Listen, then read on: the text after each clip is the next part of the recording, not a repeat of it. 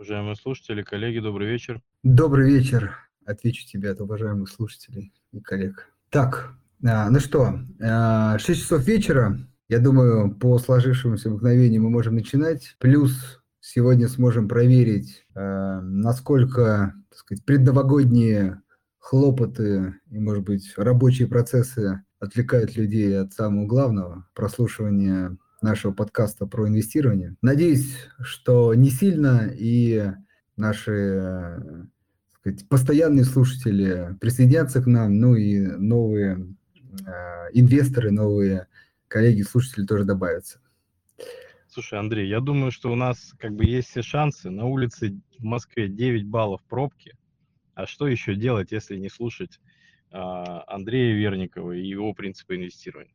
Кстати, я об этом даже не задумывался. То есть это, кстати, хороший способ, да, скоротать э, дорогу домой. Действительно, особенно там в крупных городах, да и думаю, не только. В общем, там, где есть пробки, в первую очередь. Ну что, представим, представим нашего гостя. Сегодня с нами Андрей Верник. Я не побоюсь этого слова, легенда фондового рынка, человек, который инвестирует очень давно. И я думаю, что, наверное, впервые я услышал об Андрее. Не от, не от тебя ли, кстати, Андрей? Вот, я думаю, что это было где-то году так, 2011, наверное. Да, я думаю, что да. Я точно не помню, да. Ну, я думаю, да, давай э, представим э, гостя, и Андрей сможет более подробно рассказать о своих принципах инвестирования и, э, наверное, поговорим о... Э, ну, все-таки в канун года, так сказать, грех не поговорить о перспективах, о каких-то взглядах на дальнейшее дальнейший рынок и так далее. Итак, э, у нас сегодня э, в гостях Андрей э, Верников, директор Департамента инвестиционного анализа и обучения инвестиционной группы, да, Универ Капитал. Андрей, добрый вечер. Вечер добрый. Андрей, буквально пару слов, как проходит наше мероприятие. Обычно где-то минут 30-40 мы хорошем смысле мучаем вас с Димой э, вопросами, а потом э, переходим к вопросам слушателей. А слушатели как раз э, просьба обратить внимание на наш последний пост в телеграм-канале. Кстати, если кто не подписан, обязательно подпишитесь, много полезной информации. И э, там и в последнем посте есть возможность оставлять комменты-вопросы, собственно, Андрею. Поэтому уже можно начинать. А, задавать, а мы их, собственно, адресуем гостю во второй половине нашего мероприятия. А, ну, вот такой у нас план. А, Андрей, еще раз добрый вечер. Могли бы вы, возможно, да, кто-то не знаком с вашим творчеством и так сказать, работой на фондовом рынке, рассказать, ну, в первую очередь, не как бы ничем вы занимаетесь, а скорее ваши инвестиционные взгляды, подходы, на что опираетесь при э, там, покупке различных финансовых инструментов?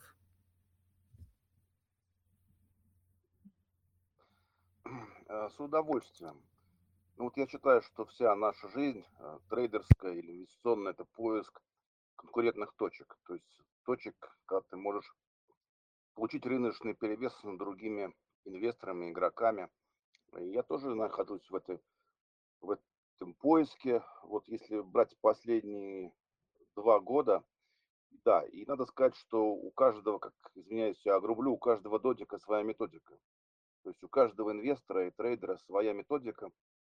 Это нужно делать а, профиль разрабатывать, смотреть там, что, да, поэтому никаких универсальных рецептов нет. Ну вот до меня лично, до меня, да, вот я в Телеграме своем Великов инвестирования а, показывал свой портфель, демо-портфель, не демо, фу ты, настоящий портфель, настоящий портфель показывал со второго, по просьбе трудящихся, со второго квартала прошлого года.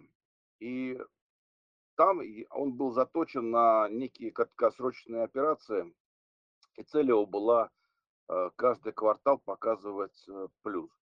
Я понимаю, что эти краткосрочные операции не очень стыкуются с моей должностью, но еще раз говорю, это подходило к моему темпераменту, и именно там я видел точки, где я мог конкурировать с другими трейдерами. И вот успешно довольно-таки. В прошлом году закрыл три квартала. В этом году три квартала закрыл, сейчас четвертый квартал. И перед началом этого квартала я сказал, дорогие господа, у меня уже нету возможности и времени заниматься этими операциями краткосрочными. Я сформировал для себя view, я знаю, какие инструменты я буду покупать. В общем, инструменты я буду покупать в долгую, и максимум, что я буду делать, это улучшать э, по ним среднюю цену. Вот. Почему? Вот потому что я считаю, что акции это хорошо, облигации хорошо, но инвестирование это некое такое широкое понятие. И инвестировать я сейчас начал какие-то материальные, осязаемые предметы, активы. Вот. Таким образом, э, как бы, чтобы у меня был полностью сформирован, как сказать, патроны разного калибра. Патроны разного калибра. Вот сейчас я держу в портфеле вот в данный момент облигации, уже начал, немножко рано хотел, начал покупать. Вот, по ним у меня просадка 2%, то, что начал покупать рано, согласен, да. Вот, но зато удачно проводил операции с Сбербанком, держу Газпром, Московскую биржу. Вот. Ну, правда, в моменте я от Сбербанка избавился, но, в принципе, постоянно у меня Сбербанк есть. Ну, из иностранных Алибаба, как ни странно, я на ней пока тьфу-тьфу стучу по деревяшке заработал. То есть вот у каждого додика моя методика. В данный момент меня грядет всякие изменения в жизни, и нет возможности отслеживать каждую секунду в первом квартале. Поэтому я так более позиционно работаю. Наверное, вот кратенько все. Андрей, вы упомянули, что у вас есть материальные активы, ну то есть что-то более материальное. Я вот хотел понять, это вот про акции, облигации шла речь или что-то альтернативные какие-то инвестиционные инструменты? Нет, это нечто осязаемые активы. Вот я записал, поскольку я еще видеоблогер, записал в свое время ролик и сказал, что сейчас время, наступает период высокой инфляции, возможно, даже гонка будет инфляционная. Поэтому те, кто может улучшить качество жизни, улучшайте. В каком плане? Ну вот даже в простом бытовом плане. У кого нет горячей воды, купите нагреватель. Даже в простом плане. У кого нет, страдает, что негде держать хлам, вот, ну, хлам, вещи, да, кладовые помещения, еще выбор, да, гараж. Гараж это не перепродаж, это не ликвид, вот, или паркинг, да, но если вам негде держать машину, то вы можете улучшить качество жизни. Вот в таком плане. И это как, а, ну, по сути, история про то, что дальше будет дороже, да, то есть именно в опережении инфляции. Дороже. История такое, что деньги, они теряют свою покупательную способность. А, мы живем не для того, чтобы умереть на, как господина Сан-Франциско, на сундуке с деньгами, чемодане с деньгами, да. Мы хотим жить комфортно, улучшать свое качество жизни. У кого-то такое-то понятие о качестве жизни, у кого-то другое понятие. Это все индивидуально. Сейчас пока деньги. Я еще говорил, покупать стройматериалы, вот давно еще смеялись. Поэтому сейчас самое время этим заняться. Хорошо, можно я тогда эту тему чуть-чуть разовью, прежде чем мы вернемся там, к выбору все-таки акций и облигаций. То есть я правильно понимаю, потому что это такая сейчас дилемма, над которой многие размышляют. А, вы считаете, что как бы текущий всплеск, ну, сейчас важно, что деньги, они всегда обесценивались, да, а, но если я правильно понимаю, что вы считаете, да. что вот сейчас исторически, ну, какой-то там 3-5 лет, может быть, и больше, они будут обесцениваться еще быстрее, чем как бы это было до этого исторически. То есть, отвечая на вопрос, вот эта инфляция, она на время или надолго, вы отвечаете, что надолго, скорее всего, да? Значит, э, страховатость – это совокупность микронеровностей. Есть определенные принципы сложения вычитания волн.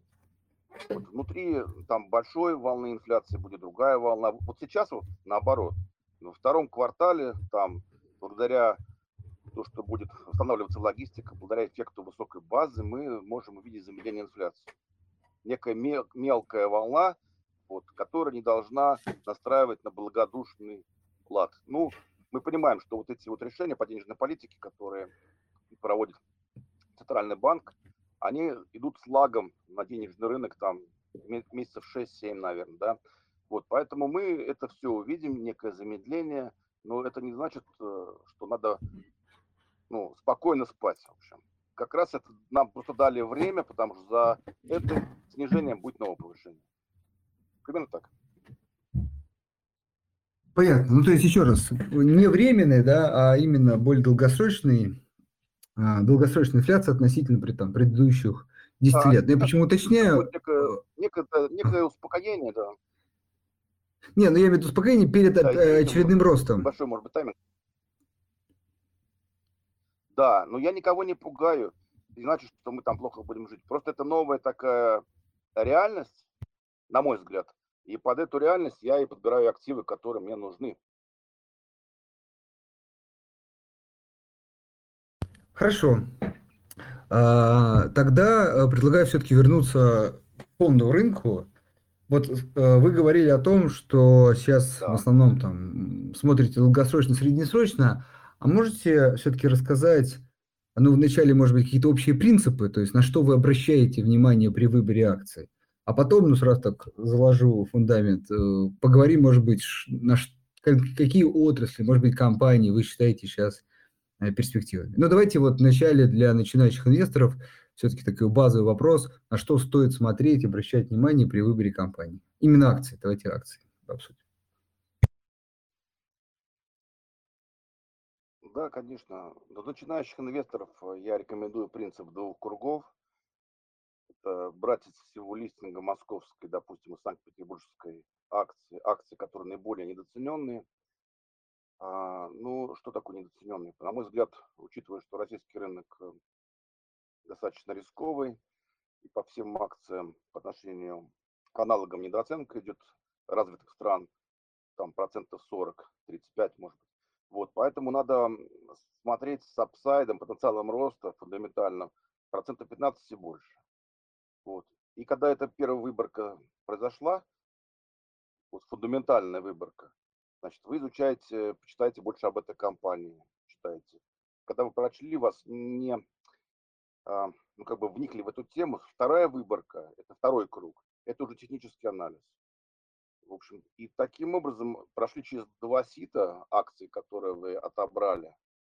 И я думаю, что поможет избежать многих потерь. Потому что я не раз видел, когда какая-то акция, ну, например, Сбербанк недавно, да, приближается к своим справедливым консенсусным значениям, допустим, значениям, которые поставил Bloomberg, как считает большинство аналитиков, условно говоря. И в этот момент нарастает продажа. Вот поэтому безопаснее брать акции, которые имеют фундаментальный апсайд. Вот на что я ориентируюсь? Вот есть множество хороших аналитиков. Ну, я вот беру консенсус, какие-то прогнозы и больше доверяю западным аналитикам. В общем, ну, из наших э, аналитиков мне очень нравится Егор Сусин из Газпромбанка. Вот он дает интервью время от времени, большим праздником, конечно. В общем, а так я смотрю оценки западных аналитиков и даже объясню почему никого не хочу обижать, но есть исследования э, такие специальные, что западные аналитики, они более точны. Ну, об этом лучше наверное, расскажет ученый, там, Илья Викторов из Швеции. Просто почему? Ну, я догадываюсь, почему. Вот поэтому я смотрю в основном инвест-дома, консенсус, чтобы был какой-то потенциал роста. Вот примерно так, два сита для начинающих. Uh, да, кстати, вот Егор Сисин, ох, извиняюсь, Сусин у нас uh, бывает. А может быть, мы просто что-то не знаем. Вы у него смотрите такие макропрогнозы или по компаниям он тоже дает оценку? Нет, мак макропрогнозы, но без макропрогноза я, например, не могу покупать банковский сектор. Я понял, я просто хотел уточнить. Хорошо, э, а вот консенсус прогноза, ну это такой, наверное, классический вопрос – вы смотрите э, где-то какие-то закрытые источники, ну там, не знаю, Bloomberg или что-то другое, или есть все-таки возможность посоветовать, где э, там, частному инвестору можно посмотреть это, или в приложениях там. В общем, какой источник у вас? Ну, я Bloomberg смотрю, честно говоря. Вот, ну, я думаю, что э, вот, вот я просто ресурсов сейчас свежих не знаю, извините. Вот я сейчас помню, Investing.com, по-моему, там тоже есть прогнозы и, и видел кривые, которые показывают, как меняются средние. То есть, наверное, сейчас много ресурсов. Хорошо, я понял.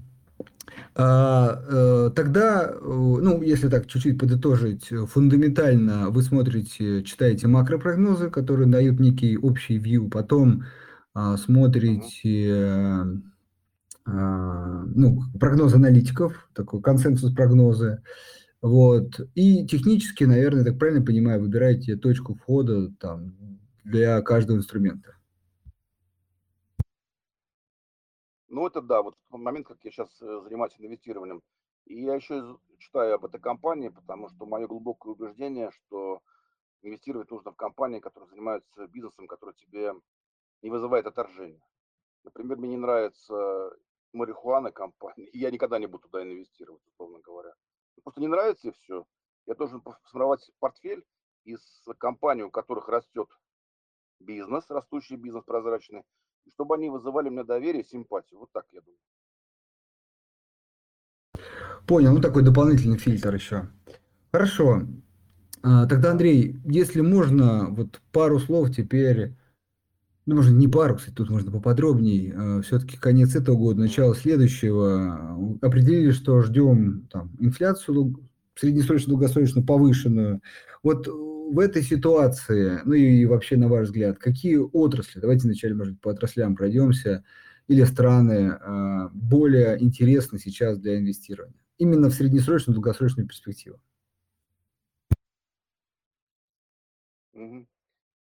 Я бы хотел только расставить акценты. Я считаю, что очень вероятно, что в 2022 году наш рынок вернется после двух лет роста в обычное состояние. Это широкий боковой диапазон. Я имею в виду по рынку акций. Вот, поэтому слово инвестирование, оно очень интересное, э, но это не та ситуация, чтобы инвестировать в любой точке и купил и забыл. Нам придется пытаться покупать по нижней границе в этом диапазоне, продавать по верхней диапазону. Это мое частное мнение. Я просто говорю о вероятности. Есть большая вероятность, что мы к этому. Теперь по поводу вопросов, которые сейчас задали. Андрей, сейчас вот уточню, это важный момент. На нашем рынке на нашем рынке этот боковик или там, на американском или вообще в сумме, скажем, плюс-минус все фонды рынки уйдут в такой боковик? Мое мнение, что наш рынок уйдет. Мое мнение, что наш рынок уйдет боковик, и давление развивающихся стран, оно несколько возрастет. А мы сейчас видим, что у нас в последние месяцы даже индекс развивающих стран MSCI, от компании MSCI, он находится даже сейчас, когда есть дешевые деньги, он находится в понижательном коридоре.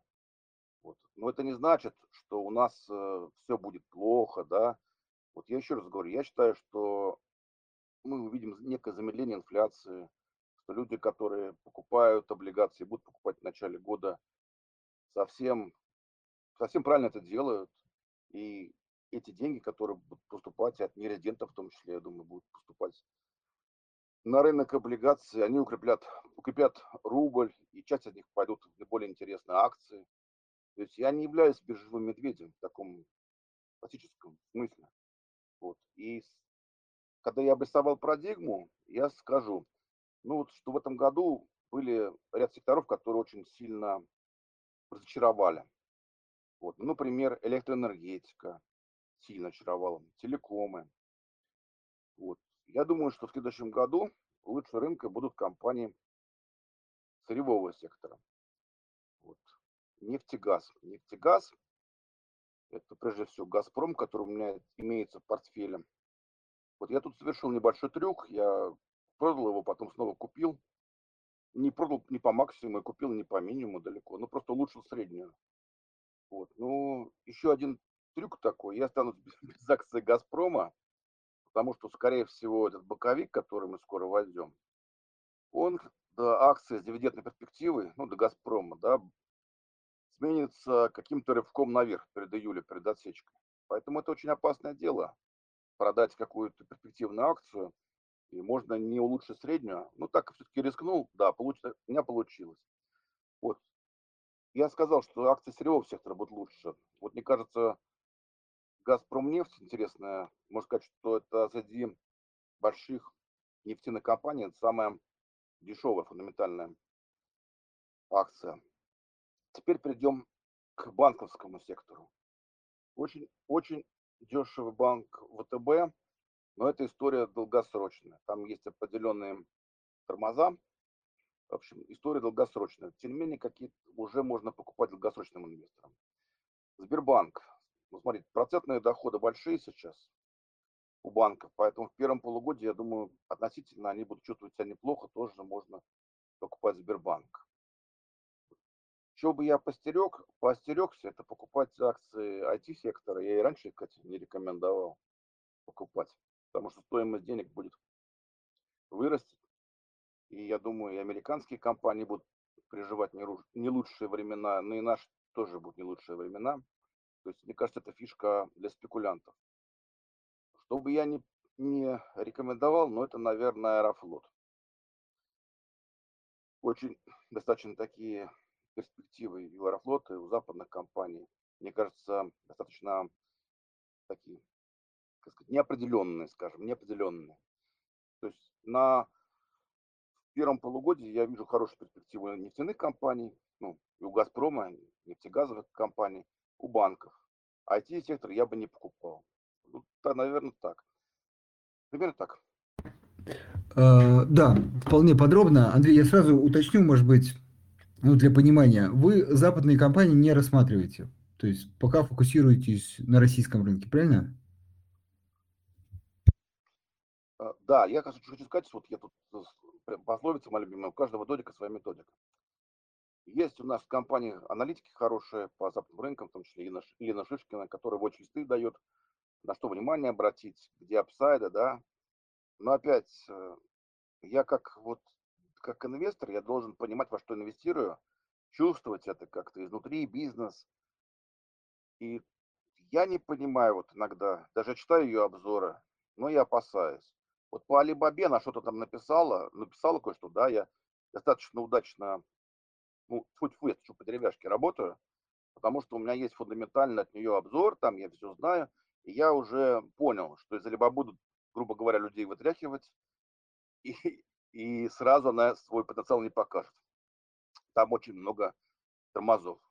А по другим акциям я не могу ничего сказать. Не могу изучить, не чувствую это, что мне симпатичная идея инвестиций после такого бурного роста. Примерно так. Хорошо, да, тогда, если можно, чуть поподробнее будем на российском рынке останавливаться. А, скажите, пожалуйста, вот вы говорили про дивидендные бумаги. Есть такая отрасль, которая сейчас ну, как бы очень хорошо себя чувствует. А, но вот вопрос, что дальше и стоит ли не уходить, это металлургия. Вот есть ли какое-то мнение по этому сектору у вас? Сдержанно. Я думаю, что велика вероятность, что будет динамика по рынку. Два фактора. Во-первых, охлаждение строительной отрасли в связи с тем, что ипотечные кредиты стали менее доступны. При этом лидеры отрасли, они, конечно, никуда не упадут, то есть они работают, у них большие там у пика госзаказа, порядка там 25% там по реконструкции ветхого жилья, но все равно спрос на арматуру там, к примеру, падает. Вот. И второй фактор, вот ситуация с Китаем.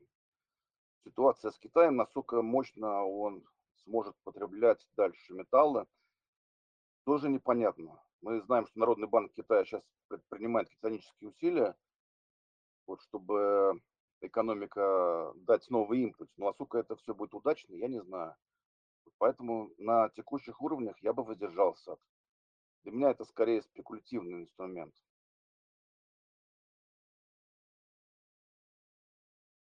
Хорошо. Э, то есть Э, позитивно говорить Газпром, там Газпром нефть из нефтянки, потом э, банки, ну, металлурги обсудили, там технологичные компании тоже обсудили.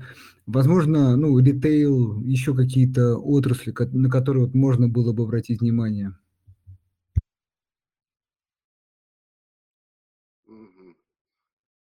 Ну, я держу портфели, но не публичном. Публичном нету этого. А так я держу непубличным рост акции Ростелекома, которые а, пока показывают не лучшую динамику, скажем мягко, пока они не показали то, что они способны. Ну, долгосрочно, мне кажется, для балансировки портфеля это нужно иметь.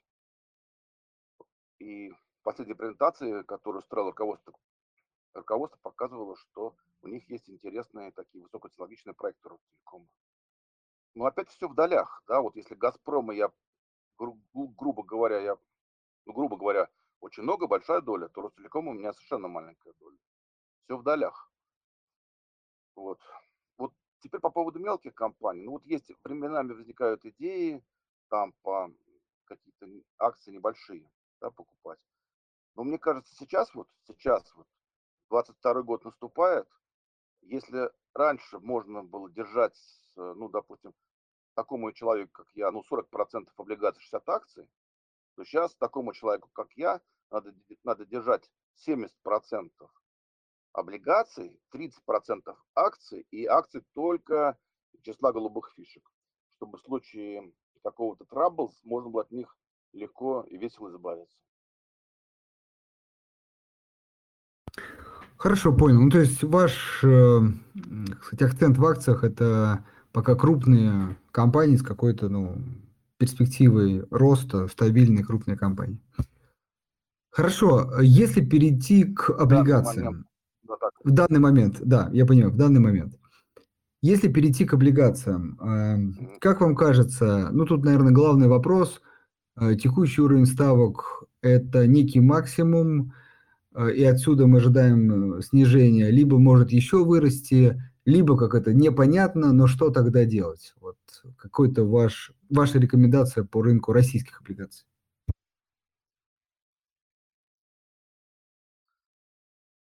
Ну, опять-таки, я думаю, я уже сказал, что такие акции наиболее надежные, надежные как ОФЗ или облигации, простите, или Сбербанка, можно покупать уже сейчас.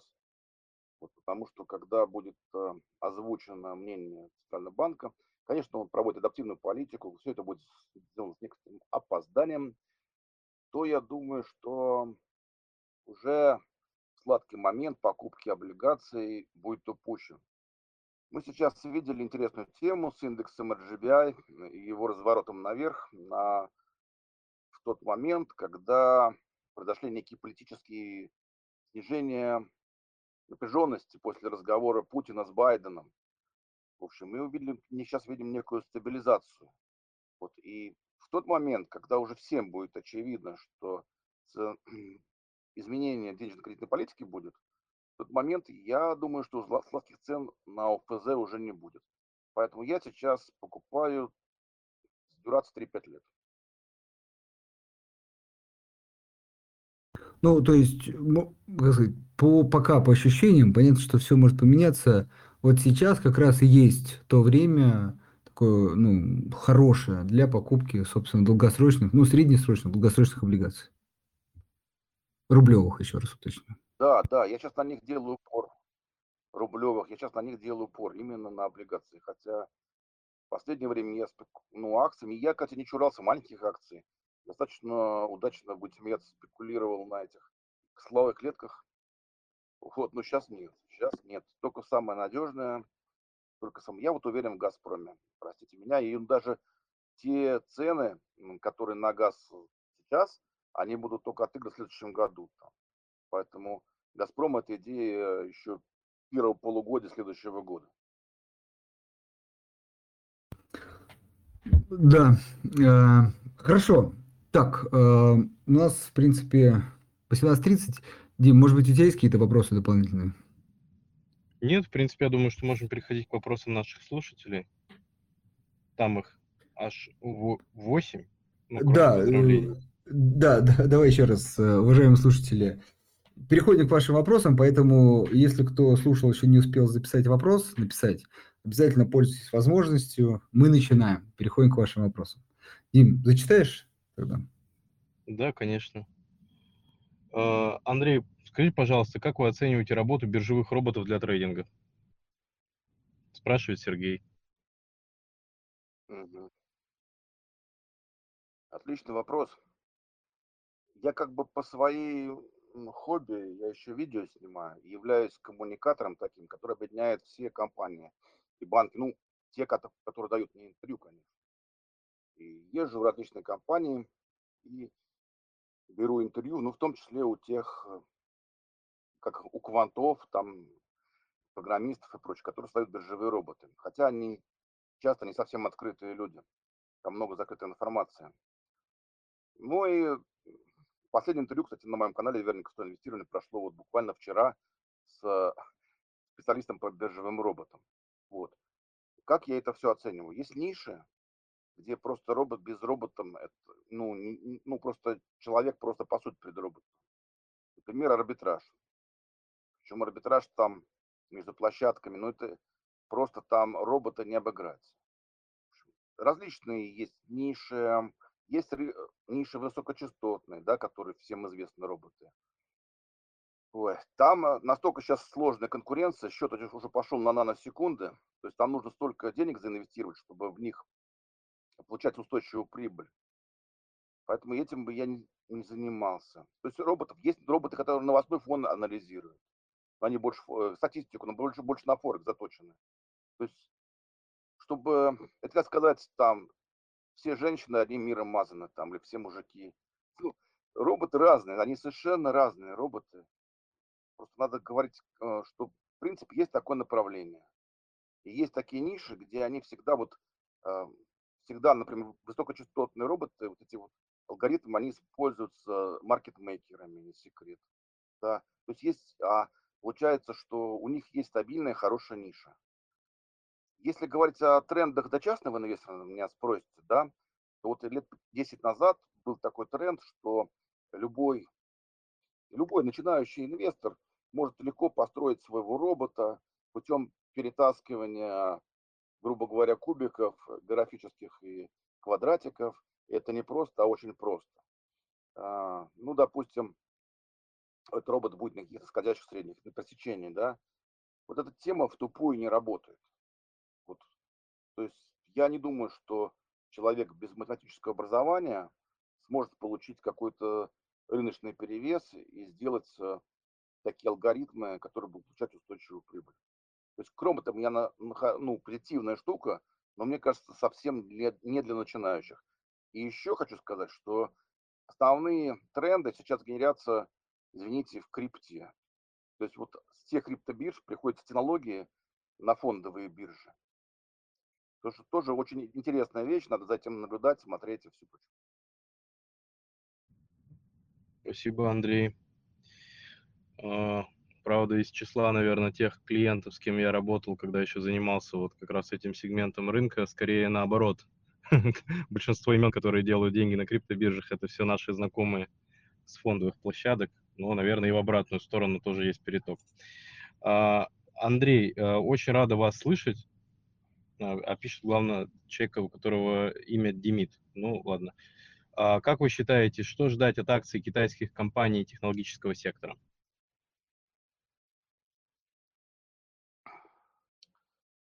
Что ждать от этих компаний? Вы знаете, вот э, сейчас много говорят о геополитике, столкновении США и Америки, геополитических, но сейчас Америка, у Америки главный враг это не Россия, а Китай. Вот, и на это, тут, э, что будет, как развиваться дальше ситуация, я не могу сказать. Ну, наиболее, потому что как сейчас выходят обзоры, даже по Алибабе, где говорят, что идет не совсем достоверная отчетность. Раньше такие обзоры выходили по маленьким компаниям. Сейчас выходят по большим компаниям, что а, недостоверная отчетность. Вот, поэтому я не могу сказать, как развиваться будет, но так я в основном не в тему Алибабы. Бизнес там хороший, генерит нормальный денежный поток, он немножко меньше в следующем году, он тем не менее нормальный. Алибабу, мне кажется, можно потихонечку подбирать. Вот. А в целом, учитывая то, что я никаких не вижу причин, почему ослабнет напряженность между Китаем и США. Вы обратите внимание, когда пришел Байден, многие говорили, вот Байден пришел, этот вот предыдущий Трамп, он это ну что-то вот не так не так вел политику, и сейчас э, США и Китай они померятся, ничего не ничего так этого нет и столкновения элит и прочее, прочее. Поэтому китайские акции, наверное, наиболее крупные могут вырасти, но достаточно там будет турбулентно и неспокойно, мне кажется. Спасибо большое, Андрей. Да, я, кстати, пропустил комментарий Михаила. Михаил поздравляет нас с наступающим Новым годом. Спасибо большое, Михаил, очень взаимно. А, так, на звук жалуются. Ну, вроде как мы отравнялись, да, то есть у нас сейчас уровень звука по спикерам и ведущим, он должен быть плюс-минус одинаковый. Так, какие ваши оценки дивидендов и цены акций «Газпрома» к лету и через год? Если они есть. Может, их нет. Ну, руководство сказало «Газпрома» 46 рублей от и выше – ну, диапазон 46-50. Вот, это что касается вот этой вот отсечки. А что будет дальше, я понятия не имею. Но исходя из наших неких соображений и из того кульбита, которое произвел, произвела энергетика, э, когда в начале года нам говорили, что газ это все-таки не экологичное топливо, это грязное топливо. В конце года оказалось, что ни черта подобного то вы знаете, я думаю, что цены на газ будут высокими и в следующем году. Мне кажется, и дивиденды будут хорошие по итогам 2022 года. Спасибо. Так.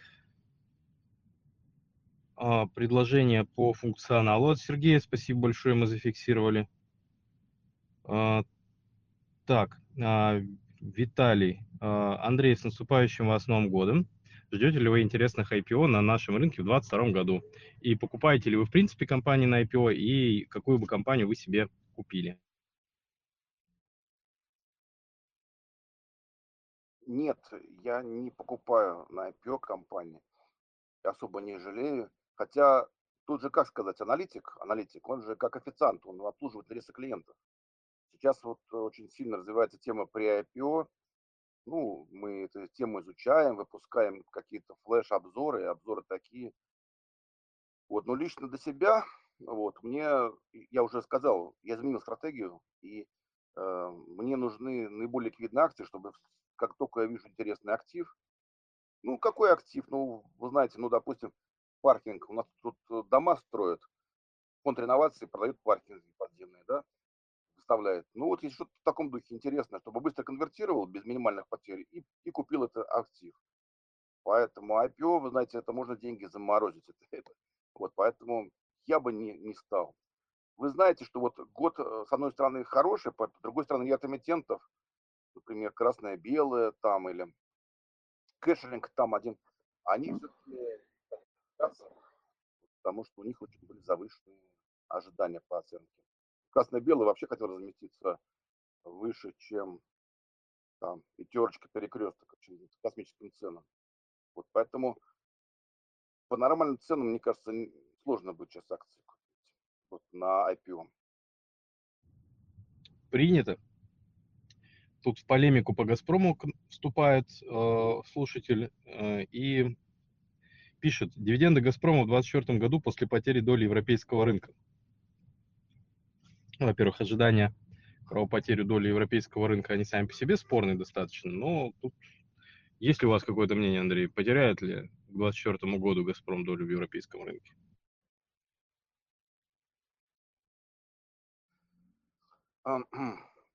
Знаете, вот мне очень нравится такая пословица, что там глупый трейдер, он что-то там работает, работает по предсказаниям, а умный ничего не предсказывает – но зато он знает, что будет делать, если цена на газ пойдет наверх, и знает, что будет делать, если пойдет вниз. Будут бить, будем плакать, короче. Я пока не вижу предпосылок, хотя вижу приход других сил в Германии, которые, вероятно, как бы настроены не так, э, как Меркель, конструктивно, скажем, к России. Это понятно, но экономика есть экономика. У нас вот Украина пыталась обойтись без российского газа. Обойтись можно, но это будет очень дорого стоить. Поскольку немцы, они практичные, у них, а, как сказать, экспортно-ориентированная экономика, они считают каждую марку, а, чтобы они отказались от нашего газа. Вот, ну, я что-то не верю, сильно понизили, потому что, что не говорю, он самый дешевый трубопроводный газ. Поэтому какую-то значительную долю вряд ли, вряд ли. Принято. А, настолько практичные немцы, что марки считают, даже когда у них уже 20 лет евро. Как бы, вот, настолько как бы практичная нация. А... Подскажите, вот тут целая серия вопросов про ETF. Ну, во-первых, как, какое ваше отношение к ETF, к отечественным ETF? А, приобретаете ли вы их или нет? И отдельный вопрос про VTBX. Ну, ETF я не покупаю, но это хороший, хороший способ. У вас есть хороший интерес, например, на золото. Там, по-моему, 4 ETF я смотрел. Да, через московскую биржу можно купить. То есть это хороший способ зайти в рынок ETF. В принципе. Но я лично не покупаю. Мне нравится самому посмотреть все, сформировать. Вот. Так что, ну, в эту тему, честно говоря, ETF я глубоко не вхожу, потому что, ну, как сказать, мы вот выпускаем флешки, стратегии. Иногда невозможно какой-то купить инструмент без ETF. Это помогает. И все. Принято. Ну и финальный вопрос от, э, опять же, от Виталия. Как вы считаете, что должно такого случиться, чтобы началось укрепление рубля? И стоит ли этого ждать?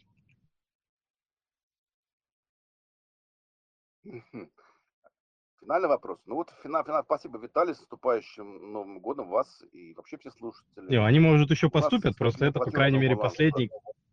Да, а. прошу прощения, просто это последний, который сейчас а, я нет, вижу я в чате. Не ухожу. Понятно. Да, да. Я, кстати, просил, Мих, Михаил там задавал вопрос. Это не Михаил Потапочка нас поздравлял? Биржевой медведь какой-нибудь, а? Вы там фильтруете, а вдруг какой-нибудь биржевой медведь хочет на шинах завалить. Вот. Что касается Виталия, а, значит, эм, а, а рубль, да, ну, платеж, платежного баланса, я думаю, что мы можем увидеть 70. В общем, да, но с точки зрения диверсификации рисков, вот лично я часть накоплений всегда храню в долларах, потому что я осколок с кризиса 98 -го года, вот, и мне нужны доллары просто, чтобы спокойно чувствовать. То, что там инфляция там в Америке 6%, и мы все это отлично понимаем, всегда приятно держать доллар. А вот это первый баланс. Также по поводу рисков геополитических. У меня такой оригинальный взгляд, что я считаю, что Америка и Россия заключила какую-то большую сделку геополитическую, параметры, которые мы, наверное, никогда не узнаем. Вот поэтому напряженность, скорее всего, в первом квартале будет снижаться. Кроме того, у меня взгляд далеко не оригинальный, что во втором квартале мы увидим устойчивое замедление инфляции, приток будет устойчивый в облигации, ну и эти денежки попадут и укрепят тоже рубль. Так что мы можем даже увидеть в начале года 70, а может где-то 68 с половиной можем увидеть. Чуть позже, например, в апреле, мае. Вот так. То есть я бы пока не покупал бы доллар, хотя я обожаю доллар. Просто мне нравится иметь доллары, может сказать, долларовый фанат, просто чтобы спокойно чувствовать себя. То есть пока вы э, смотрите на доллар осторожно, да, но после каких событий каких-то в первом квартале, собственно, готовы будете рассмотреть его покупки. Такой план. Да, я думаю, что рубль укрепится, и можно будет по более льготным ценам купить доллар. Я думаю, 70 будет, короче. Вот так вот. Ну вот, кстати, вот некоторые люди любят спекулировать, э, чувствуют нерв, да, вот э, я в такой точке купил, такой продал, пару долларов, ну, допустим, доллар-рубль, купил, продал, купил, продал. Я этим не могу заниматься. Мне психологически тяжело продавать доллар. Для меня доллар это как для Иосифа Сталина там мазут был в 1939 году, нечто святое. Ни капли мазута никому. Или до него там самое главное, это, ну, в общем, пшеница. Только, только пшеница. Вот для меня доллар это то, что я молюсь. Ну, то, что спокойствие дает. Интересно. А, так, и еще один вопрос прилетел. Как вы относитесь к инвестициям в криптовалюту? Есть ли у этих инвестиций будущее? Вкладываете ли вы свои деньги в эти активы? А, ну, поскольку я аналитик, а аналитики это как официанты, они обслуживают интересы клиентов, то что, естественно, как раз клиенты интересуются криптовалютой, то эта тема тоже мне очень сильно заинтересовала. Я начал в своем YouTube-канале еще очень-очень давно, когда о биткоине мало кто знал, встречаться с э, различными людьми, которые в этой сфере. И у меня сейчас сформировалось определенное мнение. И ради эксперимента я, значит, у меня две криптовалюты. Это эфириум и USDT, стейбл, стейблкоин. Но я количество их не увеличиваю, потому что я-то думаю, что эта тема, она очень опасная. Скорее всего, под двумя флагами сразу пойдет наступление на криптовалюту. Мы сейчас знаем заявление некоторых деятелей из ЕЦБ, из Народного банка Китая, которые говорят, что это совершенно бесполезная вещь биткоин. И вот один, первый флаг – это экология, углеродный след. Но это только чтобы добить э, крипту с углеродным следом типа биткоина. А второй будет криминал, будут выставлять счета различные. А на самом деле, что валют крипто, это псевдоанонимно, они, они, они не дают анонимность. Я думаю, что поскольку налоговые между собой данными обмениваются, то возникнут большие вопросы тем, кто ведет большие операции с криптой. Сначала большие. Поэтому эта тема мне не подходит. Что с одной стороны, что с другой стороны. Вот, будут, будут на крипту сильно давить, мне кажется, в 2022 году. Вот. Поэтому я не собираюсь свое небольшое количество эфириума сбрасывать. Я просто буду наблюдать за ситуацией, вот, потому что думаю, что это до 2022 года тема не перспективная. Принято. Ну, собственно, мы ответили почти на все вопросы слушателей, ну, собственно, все, которые были написаны. Вот. Если у нас э, иногда остается время, мы еще можем дать возможность задать вопросы голосом. Это совсем такой прям без модерации, что называется. Онлайн-онлайн. А вот. Но в целом всегда, в общем, э, все было достаточно адекватно. Вот, так что, уважаемые слушатели, если кто-то хочет пообщаться с Андреем или с нами, то поднимайте руку. Мы, у нас есть немножко времени, буквально 10 минуточек, чтобы дать вам слово. Может, может у вас, Андрей, есть вопросы Хороший к, нам, к нам. Кстати, тоже не стесняйтесь, задайте их. Да, вопрос. Вы уже купили подарки. Тут мне Финам, кстати, задал вопрос интересный. Нужно ли дарить э, э, в подарок акции как вы считаете, нужно ли дарить акции в подарок? А это такой очень интересный всегда подарок, потому что он предполагает сразу налог 30%. То есть это такой, знаешь, э, немножечко как получает, он вроде ему приятно, с другой стороны потом-то вместо 13 30% приходится заплатить, что не очень э, комфортно людям. Но в целом, а, мне кажется, идея хорошая. Вот с налогообложением бы решить, чтобы она облагалась примерно так же, как собственная покупка, да, за собственные деньги. Тогда бы Слушай, а там все... любая сумма облагается? Что-то больше пяти тысяч, по-моему. А, ну, так понятно. Значит, тогда символически можно подарок делать. Просто для входа в рынок. Поэтому, если заметите, кстати, все, кто сервисы, кто предлагает бесплатные там акции за что-нибудь, они все в формате каких-нибудь или контрактов, или баллов спасибо, то есть они как- как-то всегда суррогатным образом дарятся. А вот. Но в целом, да. По поводу подарков, э, честно, я еще ничего не успел купить. Ну, вот собираюсь вот этим когда-нибудь заняться. Виталий поднял руку. Виталий, дайте слово Виталию. Виталий наш постоянный слушатель. Вот. Человек, которого мы всегда очень рады видеть на наших эфирах. Виталий, добрый вечер.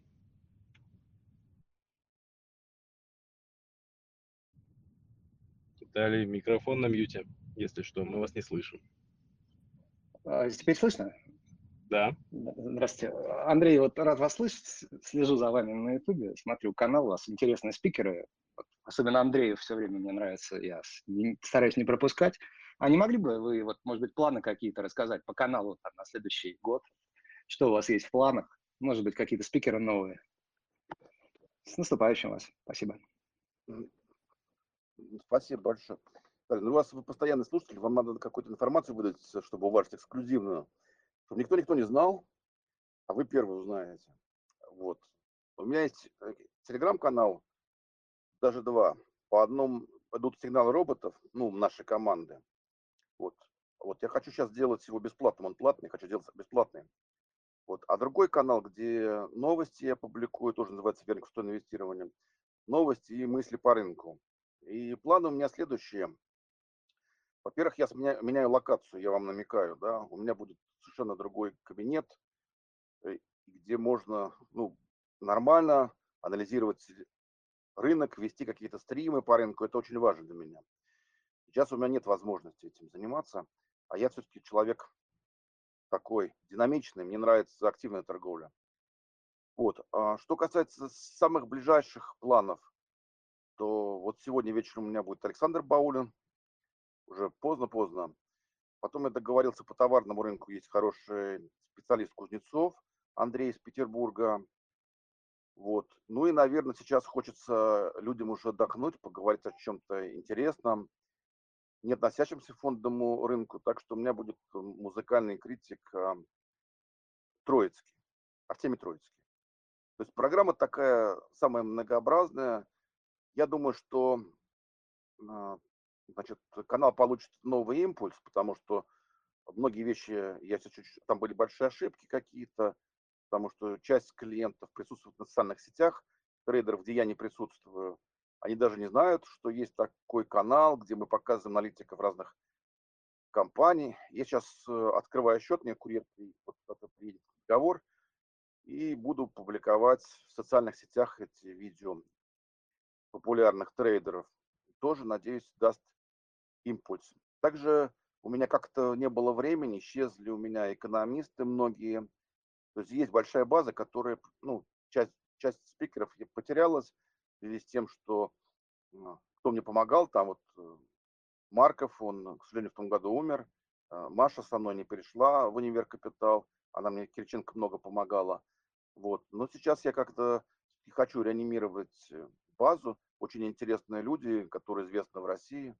То есть мы оживим этот канал, это точно.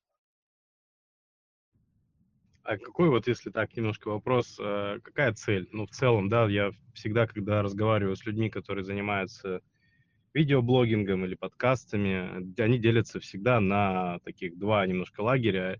Одни воспринимают, что в будущем это может стать какой-то площадкой для бизнеса в разной форме, да, либо там нетворкинг, либо еще что-то, ну, как-то дать а, импульс именно какой-то бизнесовой компоненте. А другие делают это там условно для души, да, потому что им просто нравится э, с интересными людьми общаться и демонстрировать это аудитории.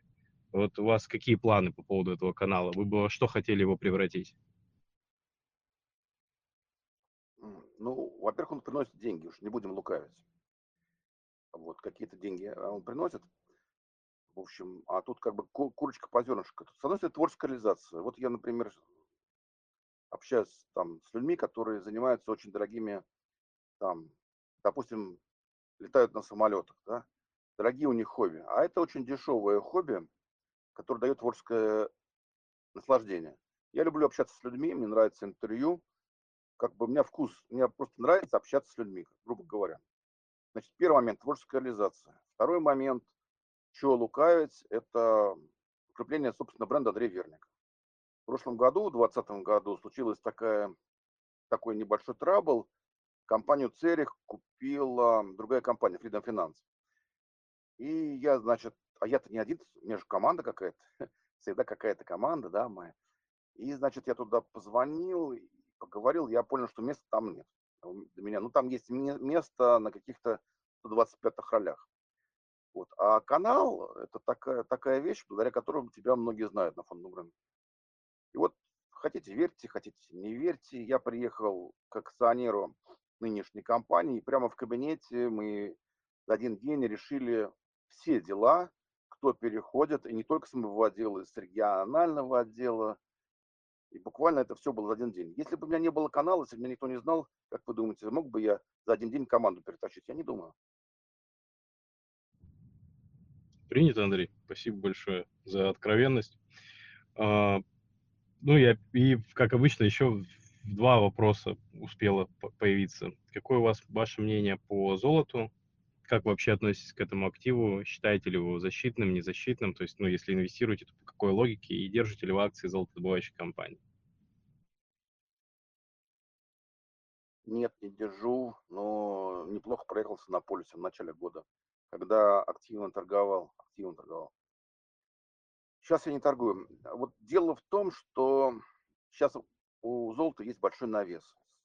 Вот, и мы сейчас видим, просто выходит статистика по золоту, и мы видим, что продажи большие, то есть как продавцов больше, чем покупателей.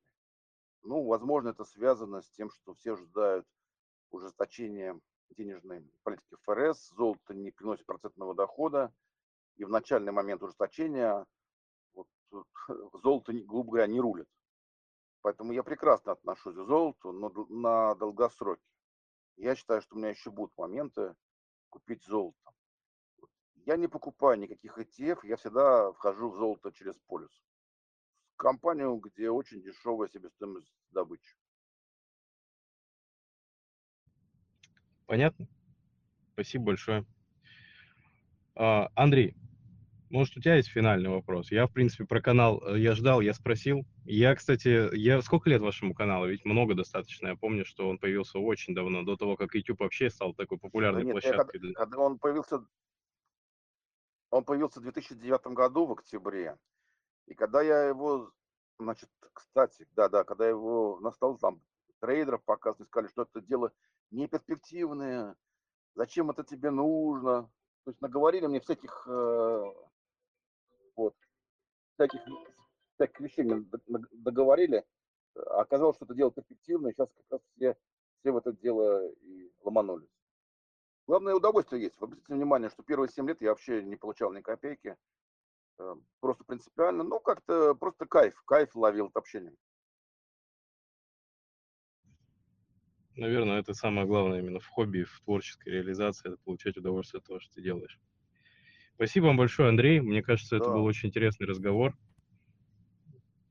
Вот, мы с, с Андреем примерно по той же Спасибо логике большое. собираемся в Телеграме. вот, нам это нравится. Мы общаемся с клиентами, с интересными людьми. Получается, на мой взгляд, достаточно интересный контент. Спасибо вам, что пришли. Спасибо всем, кто э, слушал э, в онлайне, э, что нашли время. И всем передаем отдельный пламенный привет для тех, кто слушает это в записи. Вот, напоминаю, да, и... что мы это все выложим во все сервисы подкастов, которые есть. Которые возможно. И хотелось бы анонсировать, что в следующий Я, четверг... Кстати, подписался на канал уже. Отлично. Подписался на ваш канал, кстати. Спасибо. Да? Интересный, да. Да, извините. Спасибо. Да, э, я хотел бы тоже поблагодарить вас, Андрей, за уделенное время. И э, слушателям сказать, что в следующий четверг, в этот, важно, мы э, проводим эфир так что если кто хочет э, подвести итоги года и, так сказать, набросать э, планы на следующий, и поговорить на какие-то вопросы, которые вас интересуют, безусловно, по рынку, то обязательно приходите. В общем, в канун, прям самый практически канун Нового года, мы все равно еще раз в этом году поговорим про рынок. Ну а сегодня да. все. Я бы хотел еще сказать, что это будет такой формат открытого диалога, поэтому все, кто хочет, приходите, да, мы при, также, собственно, при, отослали приглашение всем спикерам, кто у нас был, а, может быть, тоже коллеги найдут время, зайдут и поговорим действительно так в формате свободного разговора, попробуем больше времени оставить на ваши вопросы, поговорить с нашими постоянными клиентами и слушателями с голоса, есть будет, мне кажется, такое приятное э, заключительное мероприятие в свободном таком формате, наверное, даже чуть подольше, чем мы это делаем обычно. Вот. Андрей, кстати, вас тоже приглашаем, если хотите, приходите. В четверг в 6 часов мы начнем. Так, а так, пожелаем вам всего доброго и до вечера. С наступающими всех праздниками. Да, всем спасибо, всего доброго, до свидания. До свидания.